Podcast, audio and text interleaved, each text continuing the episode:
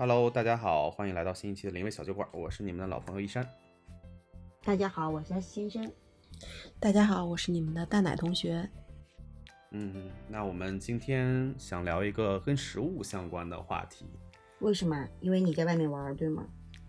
嗯，是的，因为只有你在外面玩，对吗？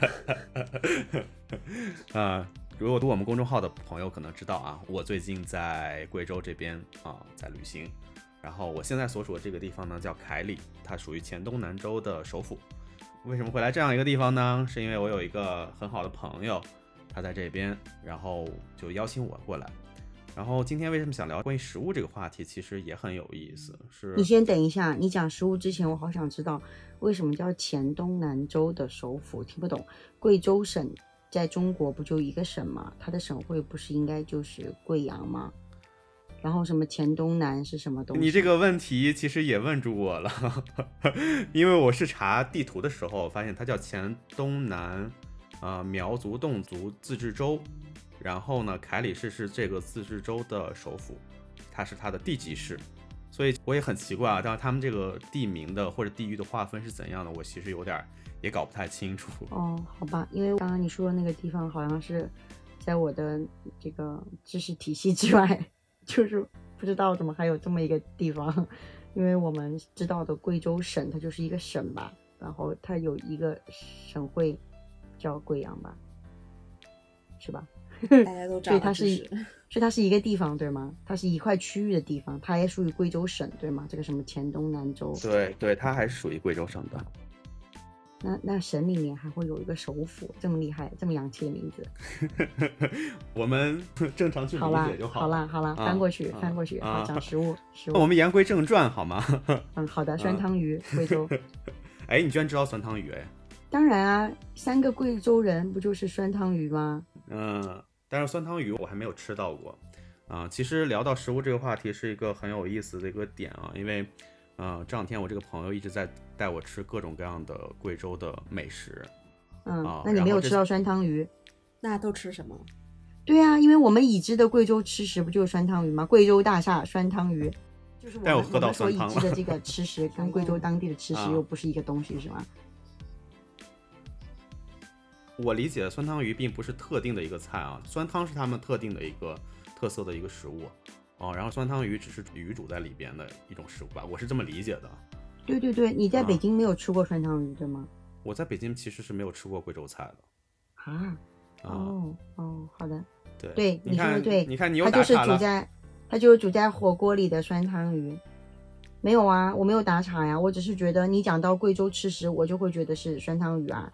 当然我要确定嘛，因为我也非常清楚的知道，就我们这个外省市的人，我们对某一个地方的这个特色饮食会有一定的偏差的理解，对吧？所以就像大家觉得瓦罐汤是江西的，作为江西本人的我，从小到大没有喝过瓦罐汤，也没有见过这个东西。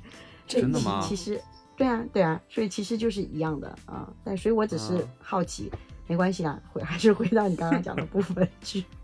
你看你们刚刚提到对吧？江西瓦罐汤，对啊，都觉得是江西的特色。没有，sorry，我真的没有吃过，都这没见过。这也算是一个冷知识了。对对的，嗯，确实。对，各处大家的理解都不一样。对，我们翻回来好吗？好的好的。我们走的有点远了，哎，走的有点偏了。回到回到回到你的黔东南州凯里的吃食，嗯，来，走的没有你远。对我们我们只在北京待着。啊，然后我这个朋友其实这两天带我去吃了很多他们当地的一些特色的食物，啊，但是呢，他其实也是很小的时候就已经离开凯里这样一个地方嘛，所以他很多食物的味道其实都是停留在他的记忆当中，所以他带我去了很多他小时候或者他过去回乡的时候经常去的一些店，然后然后我们也吃到了一些特色的一些，比如说啊贵州的米粉啊，比如说一些特色的一些小吃啊，还有一些夜宵啊。你这样不对呀，一三军，你在跟我们说，比如说呃很多。啊，很多吃食啊，很多小吃，很多特色的吃 吃，谁知道你说的是啥？我们又没在当地，我们不知道你说的是啥，我就听到了一个米粉，没了。米粉，米粉。然后呢，我们吃到了呃酸汤，其实是吃到了啊，但是只是没有吃酸汤鱼啊。然后呢，吃的酸汤啥呢？它就里头煮的酸汤火锅。对，酸汤火锅吧，我觉得是啊，我理解是酸汤火锅。啊啊，然后还有呢，其实还吃到了羊鳖，你们知道吗？啊啊，泡泡酒，不是羊鳖，就是嗯、呃我听他们讲，应该是类似于羊胃里头的某一个器官的东西啊，不知道是哦消化液还是什么东西啊，这是我今天吃的，液对，液体、消化液，但吃上去那个口感就跟羊肚其实很像，就跟羊肚有点哦。像，就是那种嗯、呃很有嚼劲儿那种感受的一个食物。羊肚我没吃过，我只吃过牛肚。对，然后还有吃的什么，比如还喝了他们的米酒，贵州特色的米酒。今天下午还跟他们喝了一斤多，你的米酒是米是米酒本身，它不是那个酒酿，对吧不是就是米酒。？OK OK，我我也喝过。对，然后他们这边也有他们特色的腊肉，啊，也腊知道肉。是南方很多省份对对对，哦、然后可能还有一个特色的东西啊、叫猪小弟，什么？叫猪小弟，猪小弟。这个这个是不是要被逼掉？是可以播的。这个呢，就不在这儿跟大家去具体介绍了啊，如果有兴趣，大家自行百度，好吧？我们的风格真是大变了。这怎么吃？烧烤涮在酸啊，汤里。其实属于啊，类似于烧烤的东西。嗯。对，所以其实这些都是他们当地的一些特色的食物。然后我这个朋友跟我说，说他们当地其实有很多美食，然后要吃的话，至少我要在这儿停留十天到十五天，才有可能把它们都吃完。嗯，所以其实还是一个蛮有意思的一个探索的过程。但是呢，就是这两天他带我去吃的有几家店吧，比如说那天去的烧烤摊儿，然后今天去的这个米粉店，包括我们今天下午去喝的米酒。啊，我这个朋友其实跟我又说，跟他可能小时候的味道又不太一样啊，嗯就觉得可能是不是随着时间的变化，食物本身的味道也发生了一些变化呢？所以这个其实是我想跟大家去探讨的一个话题，就是我们关于记忆中的一些食物，它们是什么呢？它们有没有发生一些变化？哎，那你自己有吗？你有感受过吗？嗯，我其实有两种很普遍的食物啊，其实你们可能也嗯都吃过，嗯嗯是在我的记忆当中是占有一些独特的呃情感色彩的两种食物。嗯，什么第一种食物是呃西红柿鸡蛋疙瘩汤，啊？嗯妈妈的味道吗？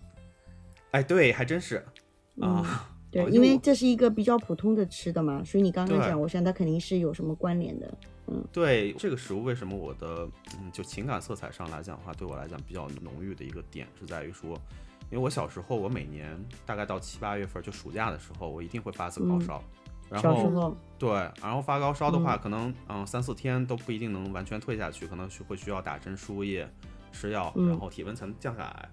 但是嗯。降下来的时候，大家也知道，就小时候这叫什么“病来如山倒，病去如抽丝”，然后这个那个时候你的免疫力又是极低的，就是其实你的烧已经降下来，你也能吃东西，但是你并没有任何胃口，甚至没有任何体力去吃东西。但是。这个时候呢，医生又得建议你说你必须得吃，而且必须得吃有含有盐分的，然后还必须得有碳水的这些食物，然后最嗯。后还有一些维生素或者是纤维素类的，比如蔬菜类的东西。嗯，对，但是那个时候就是我什么都吃不下去啊，但是那个嗯。时候唯独有一样东西是我一定会吃的，然后也一定能吃嗯下去，而且吃下去可能立刻就会身体有好转的，就是西嗯红柿鸡蛋嗯疙瘩汤。嗯嗯。啊，对，所以那个时候就是我妈妈每次在我可能发高烧之后，都会去做这样一个食物啊，然后嗯。我觉得可能对于我来讲的话，不光是胃上吧，更多的可能也在心灵上的一种安慰吧啊，所以其实嗯在我包括后面成年之后，包括后面我自己，嗯，不是后面是现在。然后包括现在，对，其实包括直到现在，就我可能发烧或者说生病的时候，啊，我都会自己哪怕点外卖，或者我会自己给自己煮，啊，煮一碗这个西红柿鸡蛋疙瘩汤。你说你不舒服的时候吗？对对对，可能它带给我的可能更多的也有一些关于母亲的这种记忆，或者说关于母亲的这种情感在里边吧。但是呢，你不是妈妈做的，你吃起来感觉不一样吗？还是说只要是就行？那肯定会有区别吧？精神力量吧。对，它可能会是一种精神支持吧。嗯，那就像我小时候生病吃糖水罐头，啊，是那种黄桃罐头吗？那种的。我们没有没有没有，我你要知道，我们是有一点点稍稍一点点的年龄差的。我小的时候生病的时候，我们还还没有那么高级的黄桃罐头呢，我们嗯只有荔枝罐头和橘子罐头。嗯，还有枝在那种多北方也很高级了。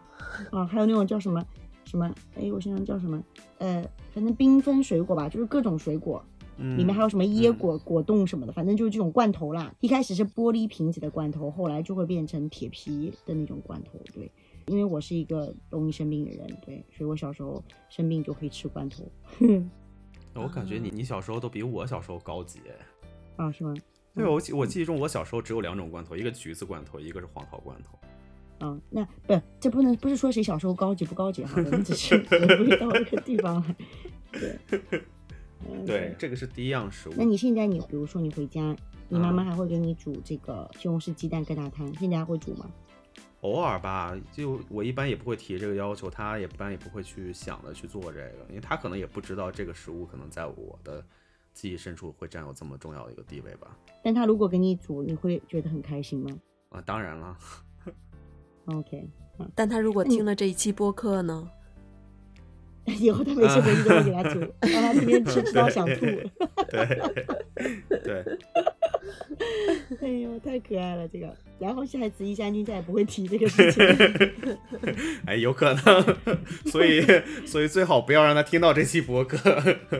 对，吃到吐。嗯，然后呢？好，嗯，还有吗？第二种食物更普遍啊，大街小巷可能都能看得到，叫鸡蛋灌饼。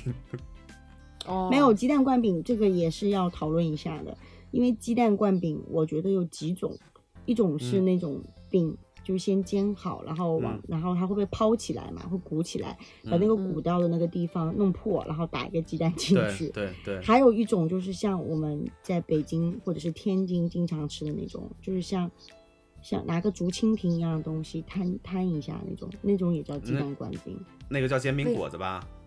不是吧？就是煎饼果子，那也叫鸡蛋灌饼啊，那个不叫吗？那种也是，但是可能就是呃会把鸡蛋放面儿上，是吧？对呀、对呀、对呀、就是弄在那个上面的嘛，对吧？我感觉那个更像煎煎饼果子。哦，好好好 哎，anyway 啊，行，那鸡蛋灌饼，然后 then 对对不起，鸡蛋灌饼这个食物，嗯，是一个比较特殊的一个食物，是我以前上高中的时候，我当时是骑自行车走读嘛，嗯，然后我们高中其实从高一开始就呃陆陆续续就已经有晚自习了啊，因为那个时候好像这个减负这个压力好像没有传递那么透彻，所以怎么可能有减负？减负这两年的事儿，之前都得对使劲考学，之前也有说啊、但是没有那么严格的政策下来。嗯所以那个时候就很有意思，就是我每天可能就七点钟、八点钟才下学。嗯下学呢，一般情况下也不太可能在学校吃饭嘛，啊，肯定还是回家吃饭。我回家的这个路径上就会路过一家鸡蛋灌饼摊儿嗯啊，然后我有时候呢手头有点零花钱的时候啊，其实也不是每天吃，呃，隔个两三天啊，就会在那个摊儿上去买个鸡蛋消灌饼费一次，对，消费一次，对，对于我来讲可能就有点像 snack 啊、嗯啊，对，就嗯这种感受。但是那家鸡蛋灌饼是我记忆中到现在为止是我觉得吃过的做的最好吃的鸡蛋灌饼，就是他们家鸡蛋灌饼是这样子的，就是你刚才讲那个灌鸡蛋那个做法嗯。啊，但是他们家的这个皮是酥脆的，嗯。嗯。然后里边的鸡蛋和里边的面瓤其实是呃嫩的，就口感是嫩的，就是外酥里嫩的这样一种口感。然后他们家调的这个酱料，也是我没有在其他家吃到过的。啊，酱我其实对，就是你做完鸡蛋灌饼上，不是上面要给你去刷一些酱吗？刷酱，嗯，对，他们家酱料和他们家辣椒酱都属于他们特制的，和别人家的味道是完全不一样的。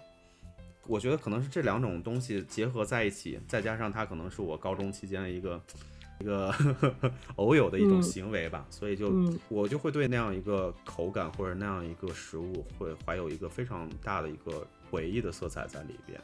哎，那你嗯现在会想要去吃吗？什么环境下会你想到吃到这个点？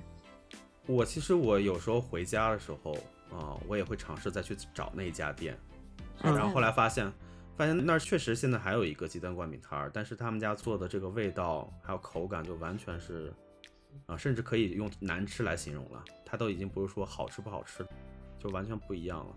那他是换了老板，还是说只是你记忆中的味道？换了换了老板就完全换了，因为那都已经是十几年前的事儿了嘛，哦，快二十年了，嗯，十六七年了。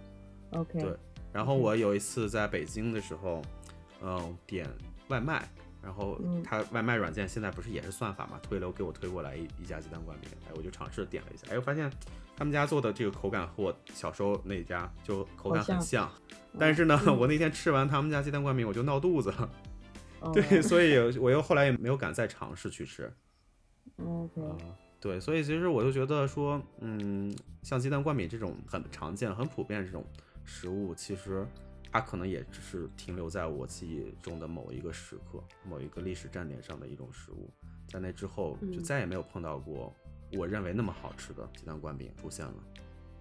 嗯对，所以嗯这两个是我，就是你如果问我说我的记忆深处啊、有哪些食物让我印象深刻的，这两个食物一定是我，呃，就不假思索一定会说出来的两种食物。，OK，嗯，对，那你们呢？你嗯们都有什么样子的？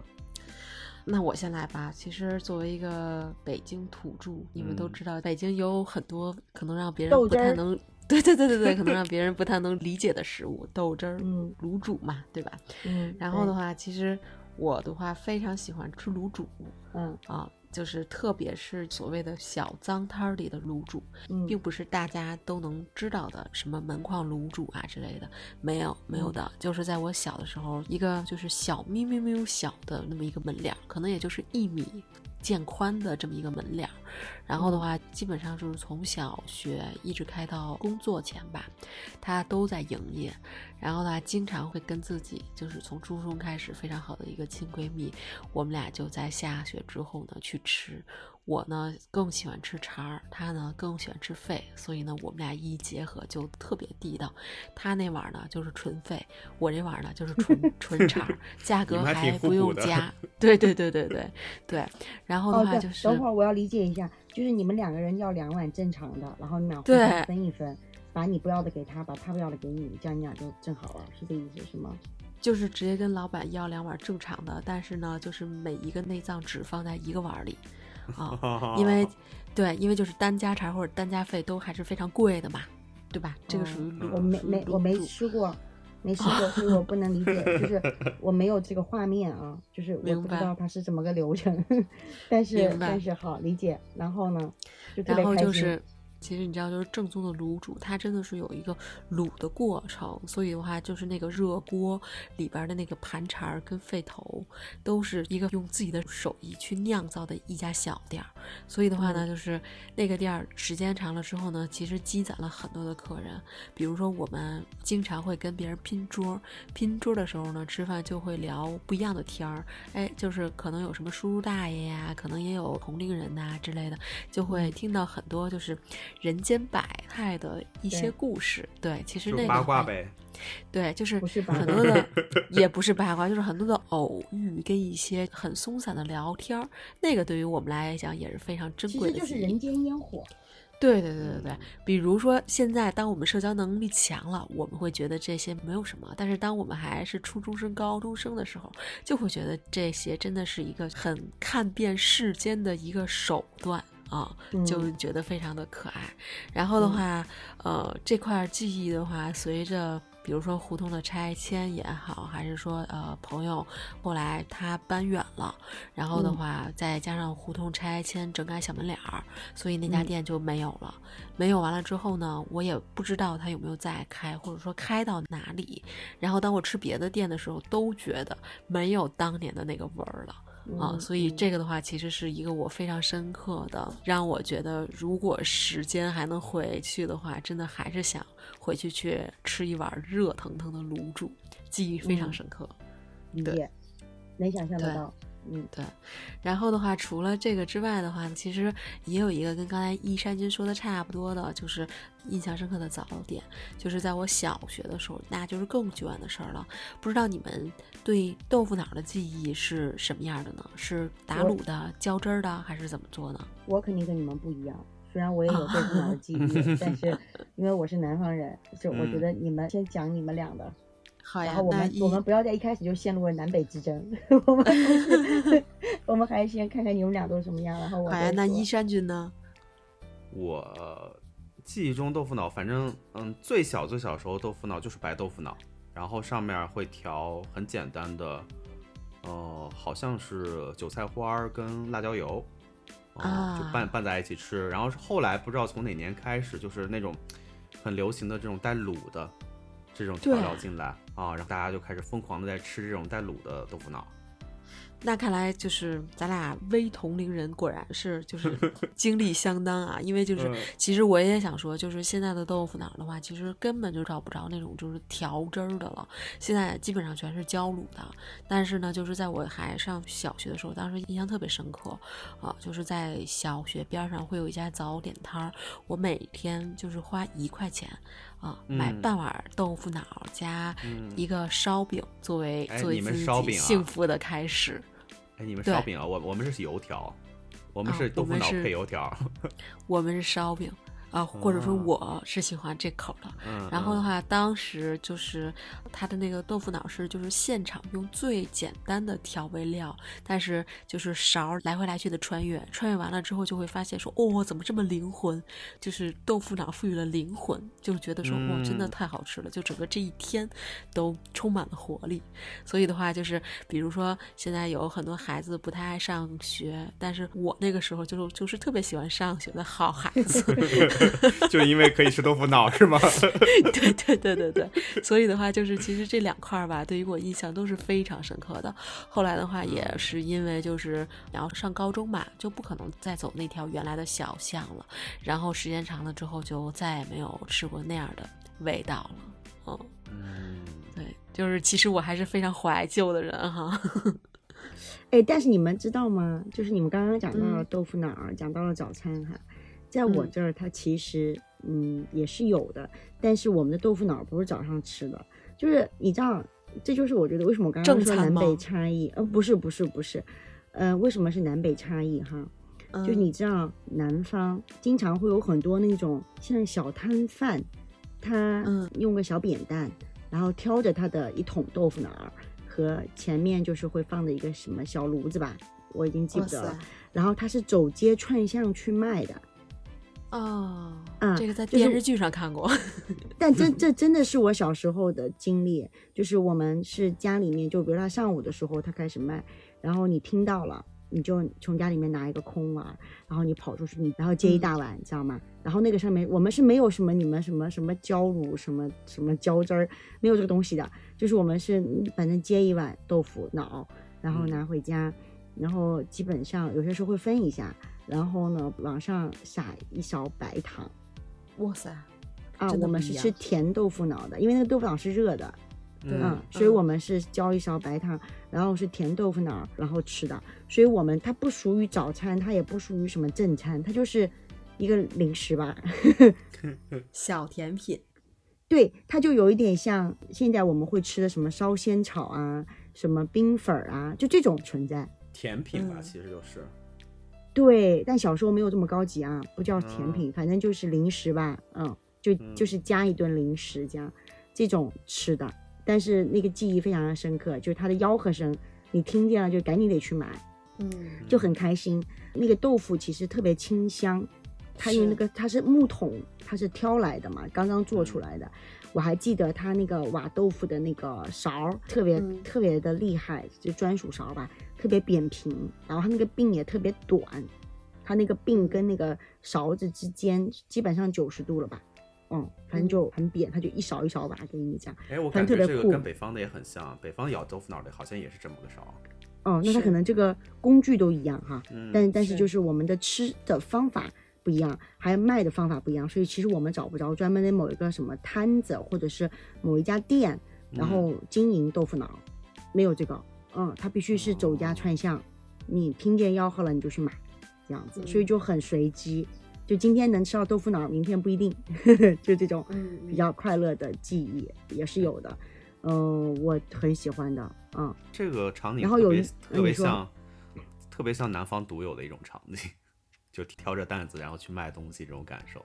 嗯，有可能，有可能。然后，因为我记得豆腐脑这个事儿，就是因为我外婆是上海人，然后嗯她也特别喜欢吃，因为我小时候在她身边长大嘛，然嗯后我们就能够听见这个卖豆腐脑这个事儿的时候，我们俩就很激动，就是拿一个很大的、很大的那个叫搪瓷缸吧，搪瓷碗嗯啊、都不是瓷的，因为瓷的端不动，嗯我小朋友嘛，就拿个那个搪瓷的，然后跟着他后面跑，嗯嗯，然后就接接回来之后就可以吃，所以就记忆非常非常深刻。所以这个跟你们也不太一样。然后呢，但是刚刚提到早餐哈，早餐这个事儿，我觉得这个也是我到北京来，我到北京其实时间也很久了。那天我跟我爸还聊天算了一下，就是我离开江西的时间，基本上呃和我在北京的时间已经对等了。哇，嗯嗯，所以我其实我在北京的时间已经很长了。然后呢，嗯，但我在北京我是真的没有吃到过，我觉得是有灵魂的早餐哈。对我来讲真的是没有。但我小时候的早餐，其实我现在都经常会想想，都会觉得，哎，我好想回去。嗯，就我们的早餐摊子，它会有，嗯，你们应该都没有吃过，有一种叫米酒冲蛋，你们应该没有吃过。就酒娘你们应该吃过，就酒娘丸子吃过。但是我们的米酒冲蛋它不是酒娘丸子，它是把米酒就那种酒娘，它应该是煮在那个，它会放一点水嘛，把它给煮的稀一些这样子。嗯，然后呢，它再把这个煮开了的米酒，然后直接冲到一个打好的蒸鸡蛋里去。哦，它就不需要把蛋放到锅里去煮的，你知道吧？它就是用开水，等于是开的这个米酒去冲那个蛋，所以那个蛋花就特别的嫩细嫩。这样一碗这个米酒冲蛋，然后我们会配上一些其他主食。呃，我们的小笼包子和现在大家吃到的上海的灌汤包，或者是在鼎泰丰吃到那种包子也不太一样，就也不是北方的包子，不是那种发面包子，嗯嗯，就南方的小包子。然后那个包子呢，它特别有特色的地方是，它是真的，它的那个笼屉那个底下，它是垫了一层很厚的松针，哇哦，就是松树那个，就松树那个的叶子是吗？对，但松树的叶子不是不是片状的嘛，它是一根一根的嘛，对，针状的。对，所以它是把那个松针垫的底，然后上面呃蒸的小包子，嗯，然后巨香无比，自带清香。对，巨香无比。它跟现在的比如说竹子的笼屉什么，反正都已经没有那个时候的那个味道了。嗯嗯嗯，然后我一般哈会吃一笼小笼包和一个米酒冲蛋。有些时候我不要米酒冲蛋的时候呢，我还会吃一种特别现在也吃不到的一种，我们叫清汤馄饨。就是它为什么叫清汤馄饨呢？就是甚至我们都有些时候把馄饨两个字都给取消、给省略，就叫清汤。为什么呢？是因为它其实是用很薄很薄的馄饨皮，它包的那个馄饨，但那个馄饨没有什么肉，它不是那种皮薄肉馅很大的那种大馄饨，它不是的，就基本上你对你吃的是皮，而且是现做的，知道吗？就是那个呃早餐的摊主他现做的，他就是拿一根筷子，我记得他那个包清汤馄饨的那个动作，到现在都记得非常清楚，他就是有一碗那个肉馅儿，就你看着还挺多的。然后呢，但它也有很多那个清汤皮，他就只拿一根筷子，一根筷子，然后用那个筷子头蘸那么一喵喵一点点小肉，然后就放在那个清汤皮里面，他一他一捏就可以了，它不存在还有什么包啊什么的手法，它不需要的，啊。它就一捏一捏一捏一捏，可能就是十个八个的，然后就给你煮一碗。啊哇，煮好了之后呢，他就给你撒上一点葱花，但是我不吃葱哈，它就会有这种呃，反正就是它这种小的佐料吧，就小葱啊，嗯。什么嗯、芹菜末啊，什么香菜给你，然后你就吃就好了。啊，所以我这些这个记忆就是特别深刻。然后你们刚刚提到什么呃油条，那我们也是有的，但是我们有一种专门的特色的吃食，前几年在北京南锣鼓巷还有网红店呢，然后在上海也开过，就大家还排队去买，应该是叫油条包麻子果，就是啊就是有点像把麻薯果包在油条里。就把油条哦对折，中间它就夹那种麻薯，就但是麻薯它、我们那边的它不是现在大家吃到的这种麻薯，就是我们的那个它是现打现做出来的芝麻果，它是用那个呃蒸熟的这个糯米饭，然后用人工手打把它打成那个糯米果，然后它在外面再裹上一层黑芝麻和白糖的这个怎么讲叫面吧浇面，反正裹上这一层，它个都不大。然后包在油条中间，你就在吃，是嗯巨好吃、巨香的一个吃食啊。这个就是我们早餐的东西，但这些吃的东西都在我现在长大了，到包括我后来去湖南读书，到后来我在北京，我都没有再吃到过的。嗯然后我曾经回江西的时候有去找过，啊，除了大家刚刚提到的，就是大家耳熟能详什么米粉什么的，这些都放一边。就我刚刚提到的这些吃的，是真的就没有了。哇塞，嗯嗯，但是油条是这种食物就都没有呢，还是说只是你原来那些摊儿不在了？呃，油条包麻子果是有的，但是你知道以前我们的这种摊儿，它不像是在一个店铺，就是专门的一个店铺里的，对吧？它都是在比如说我们街角巷尾，对。它会到早餐了，它就会支早餐摊，对。然，后你就可以在早餐摊上买到这些吃的。嗯。然后呢，现在城市都已经规划重新建，已经没有这种环境了，啊，就没有什么街角巷尾的这种环境了。但它就会有一些那种固定的店铺、商铺，对吧？你再进去嗯吃，那已经是就不是那个小时候的那个样子了。但是我刚刚讲到的松针底的小笼包，我是再没有吃到过。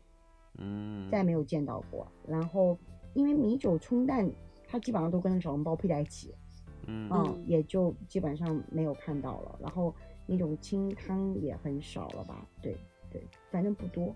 嗯，我因为回嗯江西时间也比较短，我也很少回去，嗯，不会在那待很久，所以我也不会就是嗯满世界去找这些，嗯，嗯，所以我真的就再也没有吃到过了，就很遗憾。但这些吃的，它其实是我在我大脑的记忆深处是非常重要的一个存在，是的，对，非常非常重要的存在。就是刚刚你们提到说上学，对吧？嗯它这个确确实实都是我们小时候上学的一部分，就是早晨要吃早餐，对吧？嗯很重要，而且我觉得是青葱岁月，就是你从那里长起来的，然后那个就好像跟你的从小到大的这个记忆都绑在一起。嗯是，而且我觉得小的时候没有那么多有的没的的那些个事儿，对吧？嗯，就像你看我们现在的孩子，还有很多，比如说电脑、iPad 占据了他们的日常时间，我们那个时候没有，是的，是，确实，对对吧？所以我们就是这些吃啊、喝呀、玩儿啊，就是这些，包括跟你在一起，比如说我是外婆带大，对吧？在他们身边就是这种，我觉得都很清晰、很丰富，甚至现在我讲起来，我都可以想得到那个吃食的味道。对，是是的，对，就是它嗯对于我的那个影响，我觉得它是一个完整的记忆留存下来，它不是那嗯个吃的东西本身。对，对嗯，对吧？像我们刚刚提到说，嗯，你们刚刚说很多吃的，你现在回去吃已经不是那个味道了。我也有啊，就比如说大学的时候吃的东西，湖南的，对吧？嗯现在在吃就不是一个味道。但是核心点，就我是觉得吃的东西本身，它其实是老天可以给到人类，我觉得还蛮珍贵的一种礼物。嗯，就你能够去嗯品尝，就是味觉嗯这个事儿，它其实真的是一个礼物。就人类嗯智慧，对吧？从我们会用火开始，就是你看这个烹饪，它就让你会真的觉得，嗯，幸福，对你这是非常重要的一个幸福的来源，并且是会很珍贵的一大段一大段的这种记忆留存在你的脑海里。就你想到你过往的东西，很少会去跟吃的东西没有什么关系的。对嗯，真的是，嗯，对吧？你每一段记忆里都会有吃，你吃进去的食物，你或者是跟谁一块儿吃的，或者是你很想念的某一种味道等等，对，它其实都在里面，它其实是贯穿在整个记忆里的。是的，就食物本身的背后其实是藏着很多故事的嘛。对，就是我觉得，嗯，食物它就是真的，它是一种烟火气的存在吧。就是嗯你作为人，嗯，很蛮重要。就我那个时候还有一段时间特别爱看写吃的的书，啊，就是它不是食谱哦，它就嗯是写跟吃有关系的书。你会在这个每一本书里面，包括蔡澜，对吧？大家都该知道哈，嗯，就是嗯包括舒翘，就有很多写吃写的特别好的作者。然后呢，你就在他的书里面，你看得到的这种人间真情，我觉得就格外的丰富，格外的生动。嗯嗯，对，你就你就能够感受得到，就那个好像那个味道它飘出来了，这样子就是很开心。对，对，所以我是觉得我们今天聊这个话题本身是挺有意思的一件事情，但你们再反观我们在谈的这个话题，我们都是在回忆过去，是的，对啊，对吧？嗯我们小的时候，或者说我们记忆中的，然后我们对某一个东西特别情有独钟，对吧？就会很在意嗯这个事儿。但再回过头来，我们为什么不会有现在觉得特别好吃的东西呢？现在很忙啊，那现在忙难道不吃饭吗？就是或者说，其实现在物质生活条件更好了，更容易接近到很多食物，更多对这选择。这点我同意啊。你现在会经常发现楼下一大堆餐厅，你每天不知道自己吃什么，对对吧对对，你打开你手机的 APP，是吧？各种可以帮你点外卖的 APP，你嗯点进去，你发现你没有一个想吃的，是是对是，对，对吧？这个是选择带来的。但同病，其实你换句话来讲，有没有发现，刚刚蛋蛋同学说因为忙，有没有发现，其实我们很多时候吃这件事儿，我们是对付的，嗯，尤其是中午的时候，还真是，对吧？忙的时候，除非我们约朋友之间聚会，对吧？或者家人聚会，我们才会认真去想一下，那我们吃点什么好，嗯，嗯，对吧？很多时候你在这种茫然的选择之下，你就对付一口得了。是这意思。是是，对，是吧？但是你想想，如果按照我们刚刚说的，我们其实很珍贵的那些个记忆和很珍视的那些个情感，它跟吃都有关系的时候，我们为什么还会现在对吃这个事情这么的不负责任呢？啊，说的好对啊。对吗？你说再过十年，我们回想，我们是不是还在讲我们小时候的事儿？好没劲啊！真的是，真的是，再过十年，我们再说我们记忆中食物，一定不会说我们现在吃过的东西。对呀、那你不觉得这是一件很没劲的事情吗？对现在都是快节奏。对对吧？那这十年我难道我们白吃了吗？不可能嘛 对吧？所以我我反倒是觉得，既然我们既然提到这个事儿哈，今天也是讲到这儿了，我觉得我们是不是应该就对自己更好一点？也就是说，更认真的对待自己每一顿吃的东西，嗯，确实需要。对，对吧？你看我们刚刚其实讲到，都不是什么珍贵食材，吃的很贵、很难拿到的，它都是一些非常简单的、很日常的吃食，对，可是我们记忆中非常的深刻。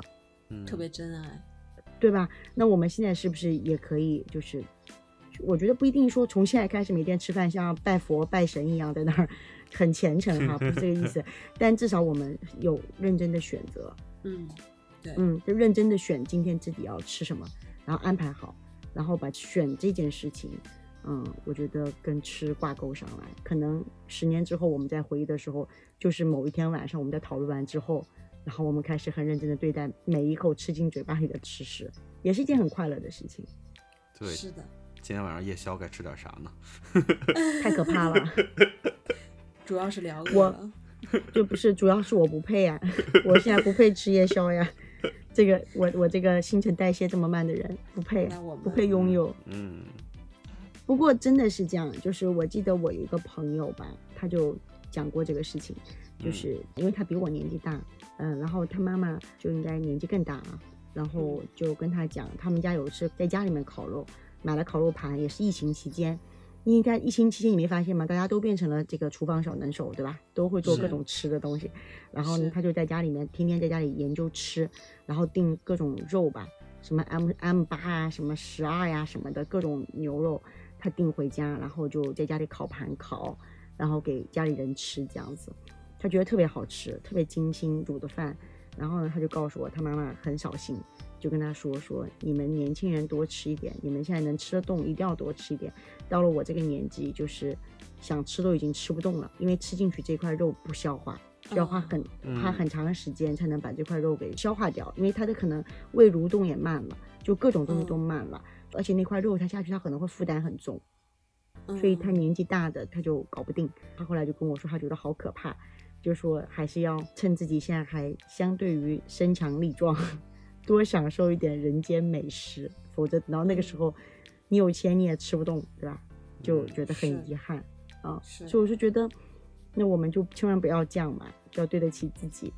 其实好好吃饭的背后，不就是还是要好好注重生活吗？对啊，因为吃是很重要的嘛，就是尤其是中国人就是我们认为民以食为天，对吧？嗯就是吃这件事儿真的很重要，就不像你在国外，对吧？一个三明治，一个热狗，一杯咖啡搞定，就 不能这样。对我们还是特别讲究的。嗯，我妈那天还跟我讲，觉得我小时候就我们南方长大的人，就我们南方人可能哈，在某种意义上来讲，就是吃食这个事儿会看得更多一些，就是会做更多更精致的一些安排。对，这个当然是南方人有南方人的偏见啊。可能因为我们在北京也生活了很多年了，他们因为经常会发出这种很大的疑惑，就是为什么北方只要一过节就吃饺子呢？就是 什么节都是饺子，这个饺子怎么就是好像可以过万节一样的？就我们不嗯太是，南方真的不是，就是每一个小节气，每一个节，它都有专门这个节气的吃食。嗯，我就嗯觉得这方面可能会相对于讲究一些。对，但是当你吃到那种某一种吃食的时候，你就会有更清晰的联想吧。真的确实，嗯嗯，所以我觉得食物更多都是跟情感、跟跟时间、跟嗯回忆，对，就是它其实有点天时地利，我觉得对对都相关系是。对对，是的，嗯是的，食物是包含情感的载体。对呀、对嗯对，对，它承载了太多了。对，嗯，确实我们要好好吃饭。对，好好吃饭嘛，认真选择，对吧？至少今天选个小笼包，明天选个鸡蛋灌饼，是吧？嗯，是，真好。嗯，好了，那我们今天的这个小酒馆话题就聊到这儿了。那各位嗯看官呢，如果你们啊、身边或者你们记忆深处有任何哎，还不错的美食，也欢迎大家跟我们分享。那我们今天的话题就聊到这儿，我们下一期再见喽。好，拜拜。好，拜拜。拜。